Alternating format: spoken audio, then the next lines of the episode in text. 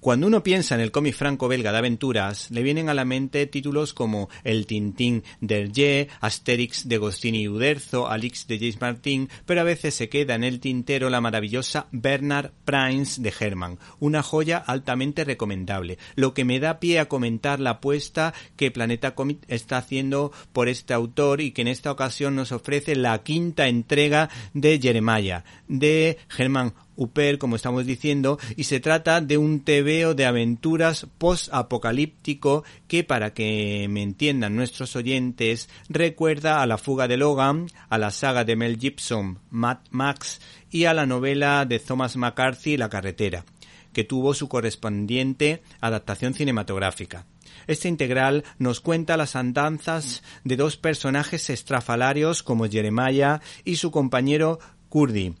que me han sorprendido, ya que son políticamente muy, muy incorrectos, irreverentes, casi torrentianos, pero en definitiva héroes en un mundo sin reglas.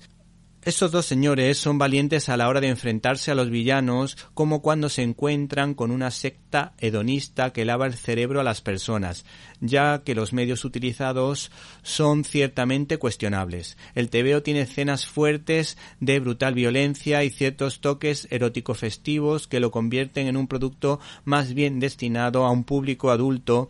que nos recuerda lo que puede llegar a ocurrir cuando lo único importante es sobrevivir y se olvidan los referentes religiosos y espirituales y la educación, por supuesto porque cuando la educación se deja a un lado y no se confía en el poder transformador del ser humano, pues ya sabemos lo que pasa.